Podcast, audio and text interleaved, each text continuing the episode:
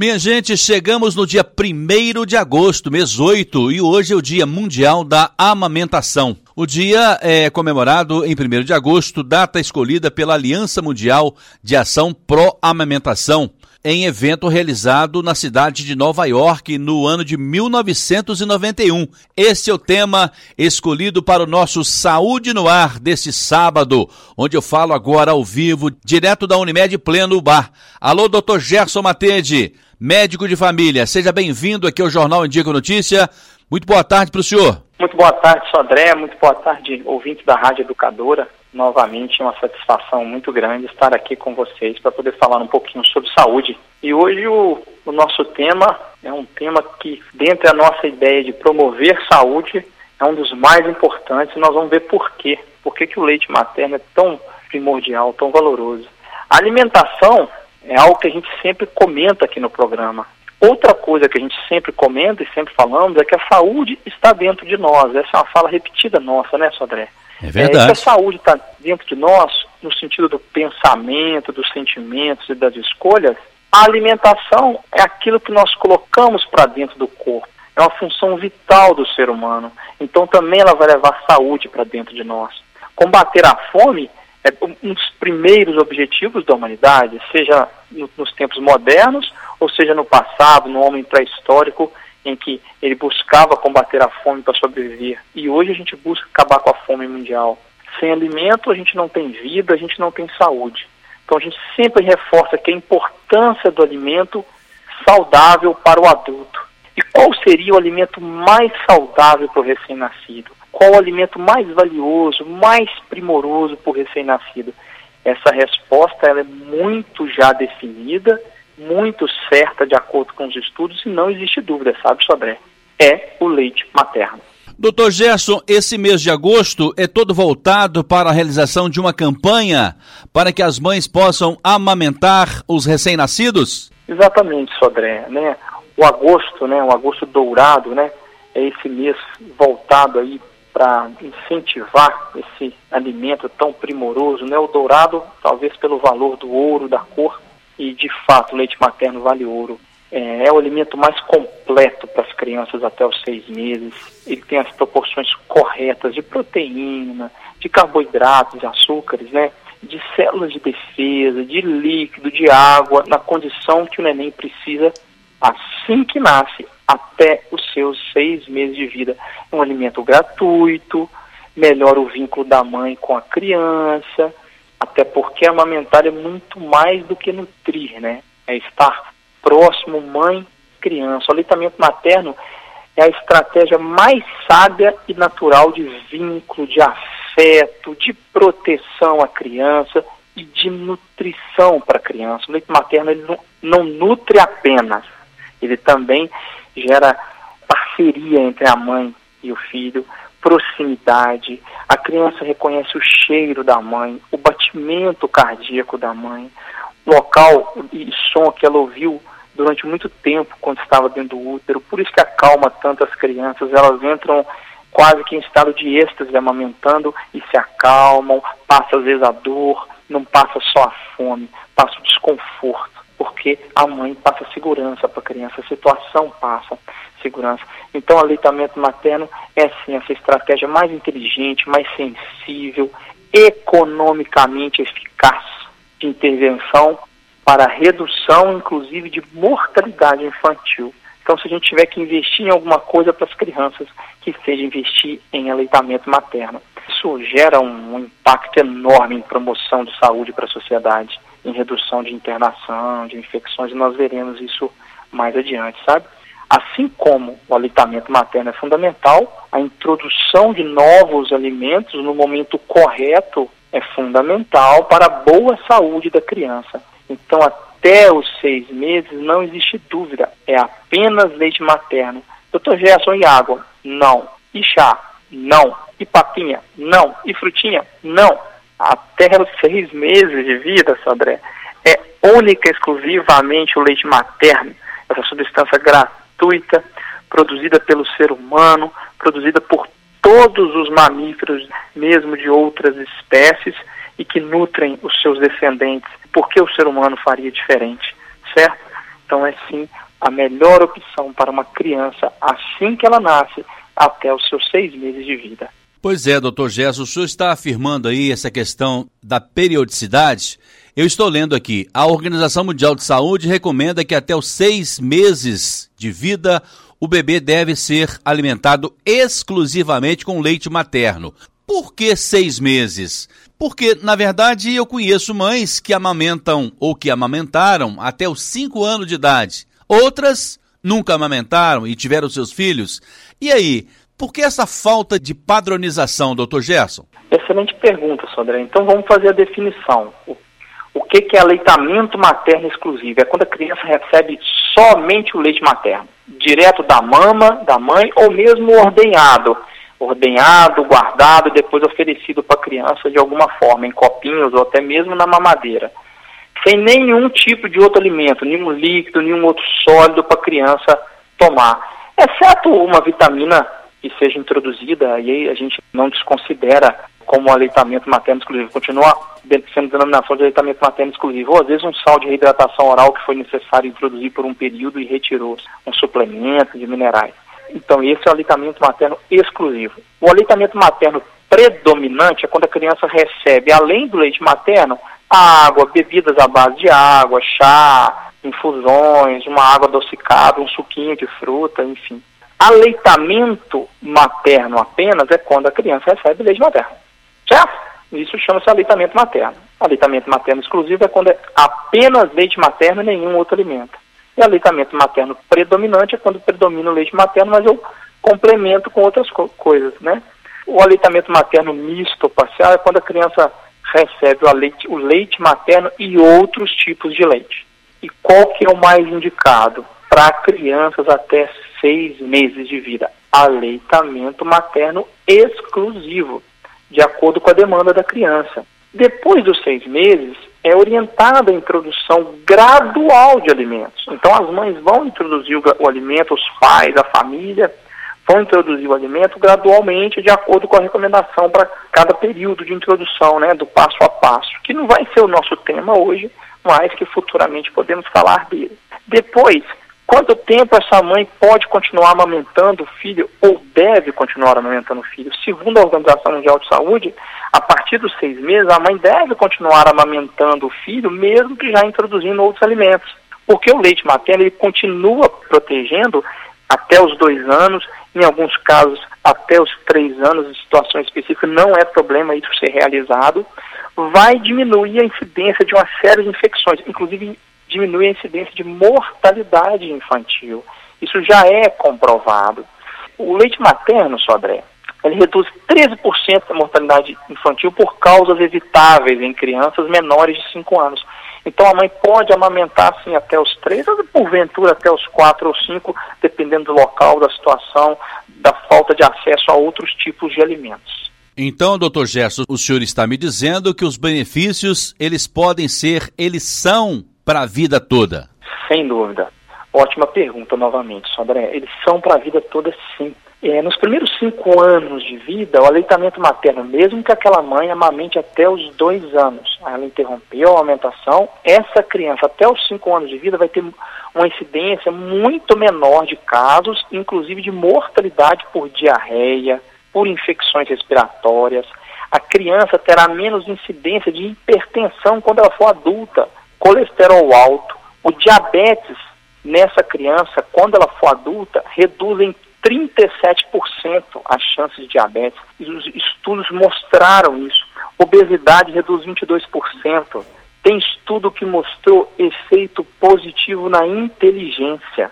Acredita-se que possa ser pelo melhor desenvolvimento do sistema nervoso central, pela nutrição adequada do leite materno, pela proporção correta de gordura do leite materno, e vai ajudar na formação do revestimento do neurônio, que é a bainha de mielina, ou pelo questão cultural, pela questão de proteção, o vínculo mãe-criança, criança que se sente segura, criança que se sente amada, acolhida, ela desenvolve a inteligência. Por quê? Porque o cérebro não fica perdendo tempo pensando o tempo inteiro em medo, em rancor, em tristeza, em abandono, e sim vai desenvolver o lado lúdico, a inteligência, o pensamento abstrato, para que essa criança desenvolva mais inteligência. E o leite materno é fundamental nisso. Melhor desenvolvimento da cavidade bucal da criança. E isso é auxiliado pelo ato de mamar. Então, assim, é uma série de coisas que, que geram benefício.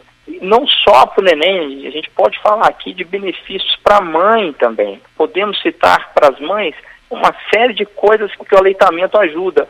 A primeira delas, logo após o parto, amamentar logo na primeira hora de vida, no primeiro minuto de vida, reduz sangramento uterino pela produção de ocitocina. Quando a criança amamenta, produz ocitocina, ocitocina que gera a saída do leite e a contração do útero. O útero contrai, sangra menos, menor incidência de atonia uterina, de morte de mães pós-parto, redução de câncer de mama. Isso é comprovado há anos, que amamentar reduz câncer de mama. É gratuito, a mãe não vai gastar dinheiro com aleitamento materno.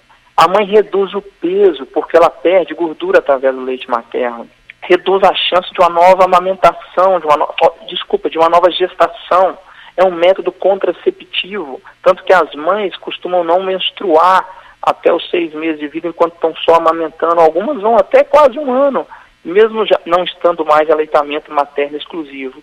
É óbvio que a gente não vai usar o leite materno como o único método contraceptivo para aquela mãe. Ela vai ser orientada pelo médico, seja o obstetra, o médico de família, ou pediatra, de um método contraceptivo eficaz para ser associado ao aleitamento materno. Alguns estudos apontam para redução de câncer de ovário na mãe, de diabetes na mãe, de hipercolesterolemia, de hipertensão, de doença coronariana na mãe, de obesidade, de, de redução de doenças metabólicas, de osteoporose para a mãe, de fratura de quadril, de artrite reumatoide, doença reumatológica. A amamentação diminui a depressão pós-parto, diminui o risco de recaída de esclerose múltipla após o parto. Então, são doenças específicas e que geram uma mudança enorme na qualidade de vida das pessoas e que o leite, o leite materno, o ato de amamentar, ajuda a diminuir. Né? Claro que vai melhorar a qualidade de vida da família como um todo. Vai ter menos gastos. As fórmulas infantis, às vezes, vão ser necessárias, mas elas são caras tem menos adoecimento da criança, a criança vai menos ao médico, a criança vai ter menos uso de, de antibiótico, de medicamentos, os pais vão ter menos faltas ao trabalho. Então é fundamental a gente pensar nessa importância. E aí, qual a estatística atual, né, Sodré? Qual a estatística de amamentação no Brasil? Aí a gente fica um pouco triste quando a gente vê os números entre 38% a 40% das crianças são amamentadas corretamente aí nos primeiros dois anos de vida. Eu estou falando com o Dr. Gerson Matede, médico de família, com aquele quadro que você já acostumou, que é o Saúde no Ar. Ele fala comigo por telefone direto da Unimed Pleno UBA. Doutor Gerson, e o banco de leite? Existe uma demanda grande e sobra ou falta, doutor Gerson? Qual a importância das mães que têm o leite farto, às vezes porque infelizmente perdeu o bebê, ou porque ela produz muito mesmo o leite materno? Qual a importância de doar e qual a importância de ter um banco farto do leite materno? Sodré, 40% ou menos de 40% das crianças são amamentadas por uma série de motivos, porque amamentar nem sempre é tão fácil. É um ato que a maioria das mães relata ser gostoso, prazeroso, um ato que nós homens nunca saberemos, né? Verdade. Vamos morrer aí sem saber como que é. Mas é cansativo, às vezes a criança amamenta de meia em meia hora, de uma em uma hora. É, então, assim, promover esse aleitamento materno é responsabilidade de todos e naqueles casos em que essas dificuldades podem impedir, seja uma produção de leite ou um acesso ao leite adequadamente, o banco de leite vai desenvolver um papel para diminuir isso, para minimizar esse impacto de crianças não amamentadas. Então essa doação, ela é necessária, não sobra leite, infelizmente falta leite nos bancos de amamentação, nos bancos de leite. Então, aquelas mães que puderem, a gente sabe que já estão muito atarefadas com o cuidado do recém-nascido, com o cuidado da criança até os dois anos, com a própria amamentação, mas aquelas que puderem doar, é um ato de vida maravilhoso, de bondade e que vai trazer saúde para muitas crianças, vai reduzir a mortalidade de muitas crianças. Se a gente está falando dessa importância de incentivar a alimentação, nós, como sociedade, devemos todos nos organizar e promover o aleitamento materno, incentivar, orientar. Então, o pai não deve só buscar a água, porque dá muita sede amamentar. Então essa é uma função primordial dos pais que estiverem em casa, levar água para as esposas que estão aumentando, mas também fazer companhia. Às vezes o pai está trabalhando, isso não é possível. Então aquele familiar que puder estar próximo da mãe ajuda a, a ser menos solitária aquela lamentação, porque por mais que seja agradável a presença com a criancinha, ela ainda não conversa, ela responde parcialmente a estímulos. Então, ter um outro adulto para conversar, para poder desabafar, para poder falar de coisas boas, é, é, algo importante. E a comunidade deve se organizar, os empregadores, é, as famílias, o governo, os profissionais de saúde. A maioria dos profissionais de saúde é a favor do aleitamento materno, mas nós temos que estar preparados para responder às demandas das mães, às perguntas e sermos ativos nesse processo de conversar, de perguntar para a avó o que a avó acha do leite materno, quebrar conceitos culturais antigos que a gente deve respeitar, mas quebrar conceitos errados cientificamente, né? Sobre aquelas orientações, ah, mas o, eu criei meus filhos com o fubá, eu criei meus filhos com a papinha assim, assim assado, por que, que meu neto não pode? Olha aí como os meus filhos estão saudáveis, mas o aleitamento materno reduziu a mortalidade dessas crianças. O seu filho sim chegou à idade adulta sem uma alimentação adequada, mas muitos filhos não chegaram por falta de alimentação. Então a mortalidade infantil reduziu na década de 80, de 90, nos anos 2000, muito em função dessa política do aleitamento materno. É criar salas para amamentação, aquela é, mulher que está amamentando o filho na rua, nós devemos incentivar, nós devemos aplaudir. Isso não pode gerar constrangimento em outra pessoa. Está passando vida, está passando alimento para um ser indefeso, inofensivo, que precisa receber aquele leite. Então nós, como sociedade, devemos respeitar isso dar direito a isso e defender isso. Então é um papel de todos nós, não só do banco de leite. Se o aleitamento materno fosse universal, se todas as crianças fossem amamentadas, nós reduziríamos de 820 mil mortes por ano de crianças com menos de 5 anos. E mais de 20 mil mulheres a cada ano no mundo morreriam menos se todas as mulheres amamentassem, se isso fosse possível. Doutor Gerson, o casal descobre que estão grávidos. Aí vem o pré-natal, vem o dia do nenê nascer, pode ser um parto normal, pode ser cesariana, e aí vem a decisão que deve ser difícil, não deve ser uma decisão fácil da mãe: amamentar ou não amamentar. Se amamentar, ela pode pensar na questão estética. Enfim, eu gostaria que o senhor comentasse essa decisão das mães, das mães e das futuras mães. São dúvidas muito comuns apresentadas para nós médicos, para os enfermeiros, para os técnicos de enfermagem, para as famílias que auxiliam as mães a amamentar. A questão estética, né? A amamentação vai alterar a mama? Esteticamente, não tem nenhuma comprovação de que amamentar vai alterar a estética da mama. O próprio ato de engravidar vai engurgitar as mamas, enchê-las de, de leite.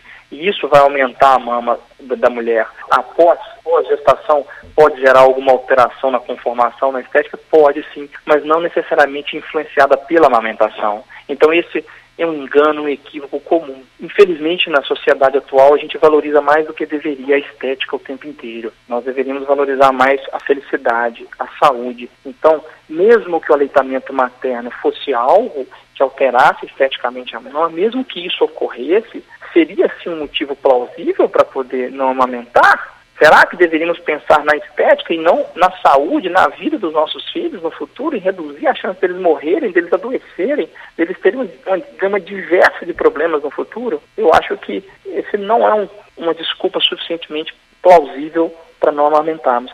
E os estudos não comprovam essa alteração da mama, então de mudança de estética da mama. É muito mais pelo engurgitamento do leite que ocorreu ali na própria gestação do que pela amamentação. Algumas mulheres relatam que sentiram que a mama ficou mais bonita, então isso é muito relativo. É, então, além dessa dúvida, só André, aparecem outras. Eu preciso complementar com alguma coisa? Já falamos aqui que até os seis meses não. É, qual que é a posição correta da amamentação ou o momento correto de iniciar. O momento correto é no primeiro, no primeiro minuto de vida.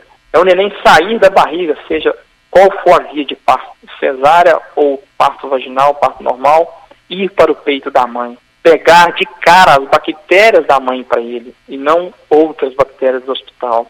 Sentir o calor da mãe, o contato da mãe e iniciar a amamentação. Quando ele inicia a amamentação, diminui a chance de hipoglicemia. Antes de qualquer cuidado ao neném recém-nascido, esse é o ato mais importante. Isso tem mudado culturalmente no país, né, com as mudanças da sala de parto. Isso é um processo lento, envolve uma série de questões.